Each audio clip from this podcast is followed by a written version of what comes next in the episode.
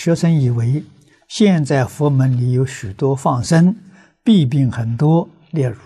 放了一些小鸟，但它们往往无法自己继续生存。许多放生呢，反而产生副作用。从某个角度上看呢，不如提倡种树，因种一棵树啊，就是放一切众生。啊，请老法师开始，你的想法很好。啊，放生确实有毛病，啊，放生放生要懂得，啊，不是做法会去放生，啊，那个是毫无意义，啊，要做法会了，通知那个鸟店，叫他赶快去抓鸟，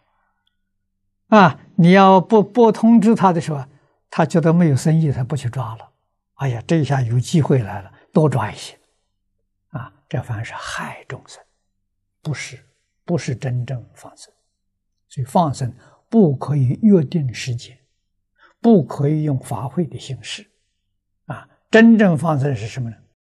是一般家庭主妇啊，上菜市场买菜，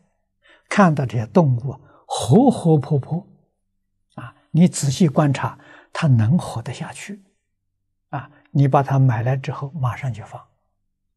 这是救人一条命啊。